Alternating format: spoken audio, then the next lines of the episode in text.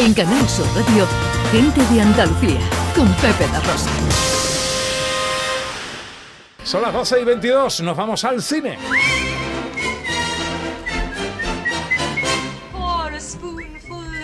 Con José Luis Ordóñez, nuestro director, repaso a la actualidad, las noticias, en un día en que, ojo, ha muerto Jerry Lee Lewis.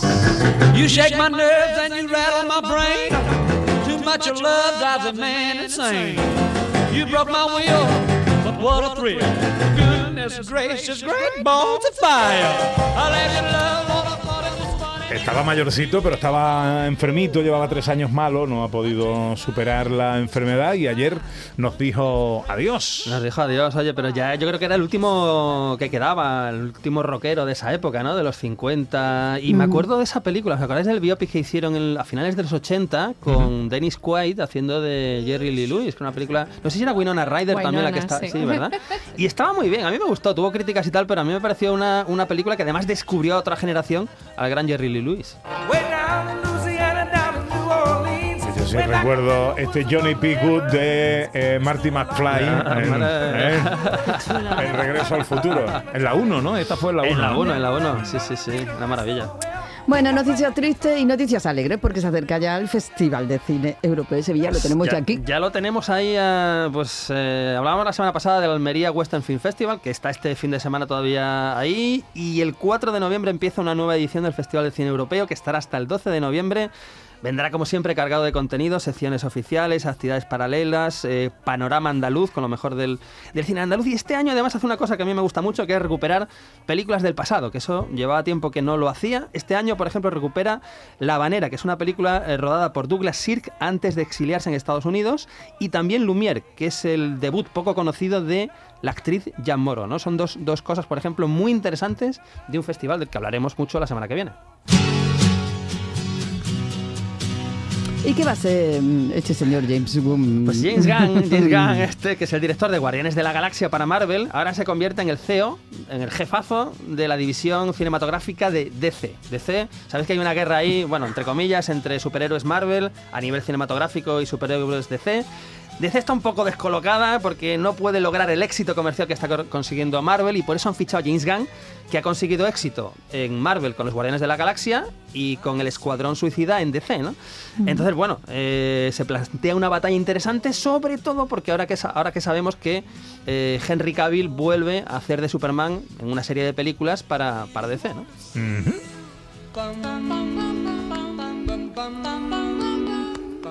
No se nos iba a quedar nuestro José Luis sin recomendaciones de películas de recomendar Halloween. películas de- hombre, a ver, Por pero favor. películas de terror os tengo que recomendar de aquí al lunes porque es, es fin de semana además y en cines. Os tengo que recomendar dos películas en cines que el otro día se las recomendé a Pepe da Rosa, pero no se ha atrevido a verla en cines. Porque se la recomendé y creo que fue a ver Black Adam en lugar de Bueno, me, me recomendaste dos. dos, dos. Smile Smile, y Black Adam. Black Adam. Claro, tenía que elegir una. Lo que pasa es que eh, yo fui con mi mujer al cine de Lepe. Yo estaba en, eh, estaba en Lepe, estaba en Isla Cristina. eh, me fui al cine en Lepe y, llegamos a las seis. A las seis y media empezaba una y a las siete y cuarto empezaba la otra. Dijimos, bueno, vamos Claro. a ver la primera, para Claro, no esperar claro. tanto. Y ¿no? Black Adam, no cayó. Sí, no, oye, no, eh, no está mal, ¿eh? La peli Entretenida, ¿no? Está muy entretenida, Entretenida. y luego mm, muy recomendable, yo creo que esto ya lo dijiste en su día.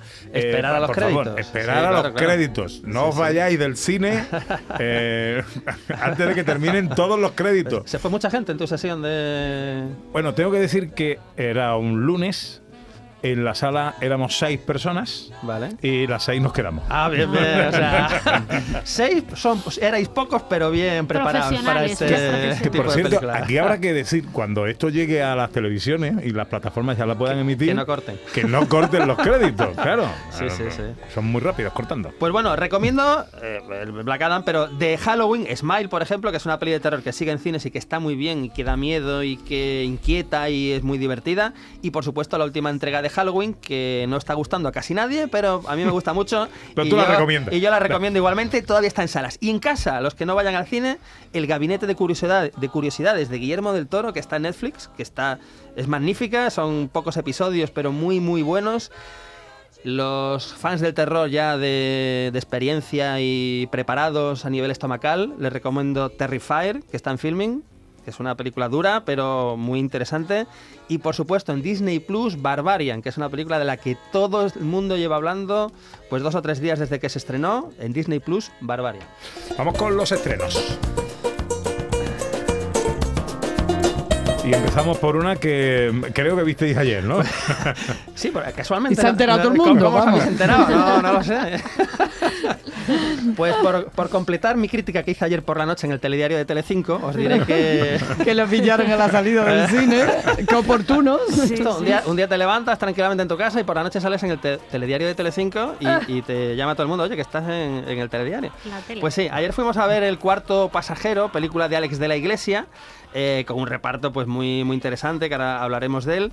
Y es una comedia, una comedia muy loca, más suave para lo que estamos acostumbrados a Alex de la Iglesia, pero muy interesante y de, la que ahora vamos a hablar después del trailer.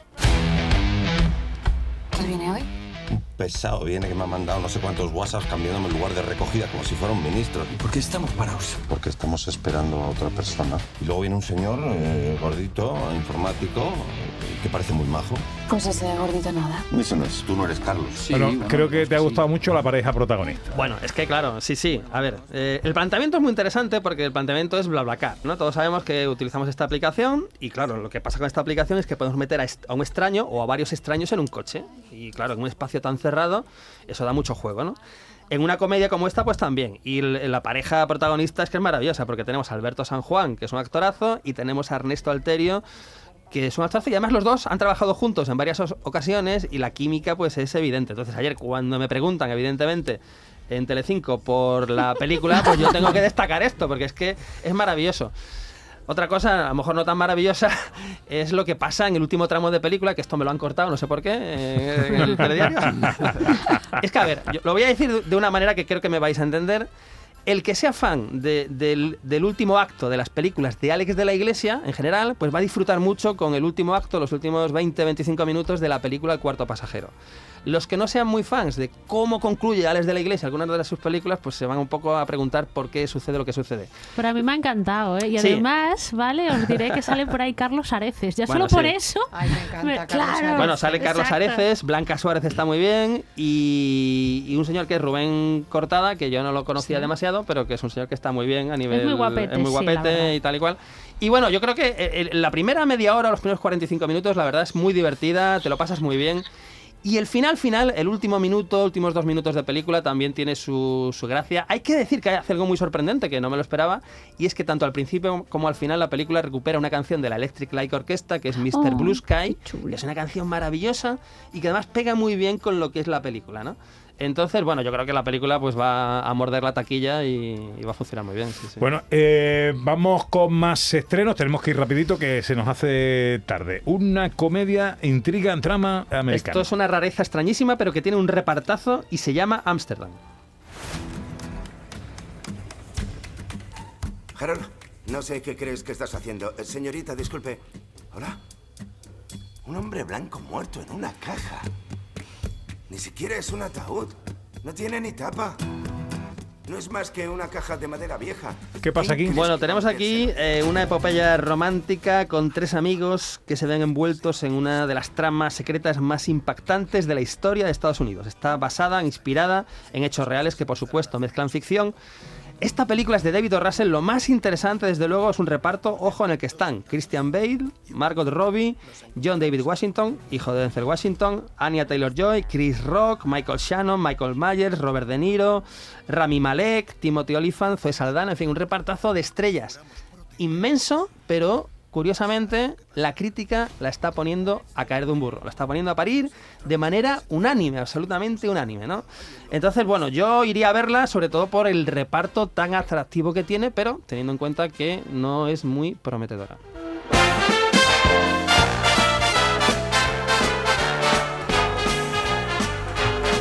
Una comedia romance. Pues comedia romántica, eh, ahora hablamos de ella, se llama Bros más que amigos. Hola a todos, soy Bobby Liver y os hablo desde la futura sede del museo LGTBQ+. Estamos súper emocionados y hay muy buen rollo. Esta es la semana de la visibilidad bisexual y nadie se ha enterado. El mes dedicado a la historia del lesbianismo fue en marzo. ¿Y a quién coño le importó? Claro, las lesbianas un mes y nosotros una semana. Que yo me enteré, ¿no queríais anunciarnos algo? Sí que no os lo esperáis, pero estamos en plan poliamoroso. ¿Poliamoroso? ¿Sabéis lo que es progre ahora? Estar solo. Adoro mi vida, tener libertad e independencia. Qué triste. El no estar con dos, no quiero ni estar con uno. Bueno, es una película donde tenemos a dos hombres con vidas frenéticas y problemas para comprometerse y que van a intentar una relación. Por ejemplo, el medio Deadline ha dicho de esta película que es muy divertida y que gran parte del humor de Bros surge de situaciones y actitudes específicas de la cultura gay, pero no hace falta ser gay para reírse a carcajadas de ella, ¿no? O Cinemanía, pues dice, retrata a la comunidad con sus contradicciones, estereotipos, con sorprendente honestidad y tiene líneas de diálogo memorables, un paso adelante para el colectivo y para la comedia romántica. La verdad es que el tráiler, si lo habéis visto, pues es bastante, bastante divertido. ¡Muerto!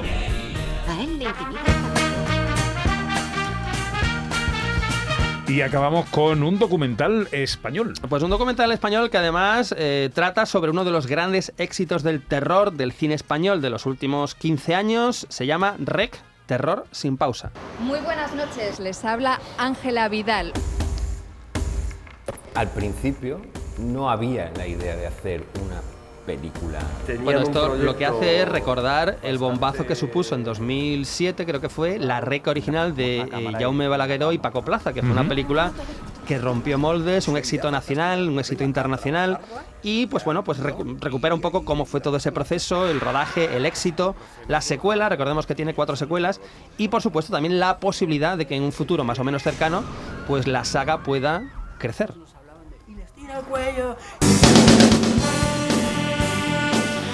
Bueno, pues es el repaso a la cartelera y a lo más destacado de los estrenos de esta semana. ¿Y en la tele qué ponemos? Bueno, Canal Sur Televisión, tres y media, tenemos Aquellos Duros Años, película americana del 56, western, ojo, dirigido por uno de los grandes, Rudolf Maté, y protagonizada por otro de los grandes, por Tony Curtis. Ojo, Tony Curtis. Tony Curtis, un Wow. western, ¿eh? Ojo al argumento porque me encanta. Ben Matthews decide abandonar su azarosa vida de jugador a bordo de un barco para sentarse con su novia Zoe, pero cuando Ben es acusado de un asesinato que no ha cometido, se ve forzado a huir de la ciudad. Al cabo de muchos años, decide regresar para encontrarse con Zoe, pero sobre todo para encontrar al culpable y limpiar su nombre. Yo esto no me lo pierdo hoy a las tres y media en Canal Sur Televisión.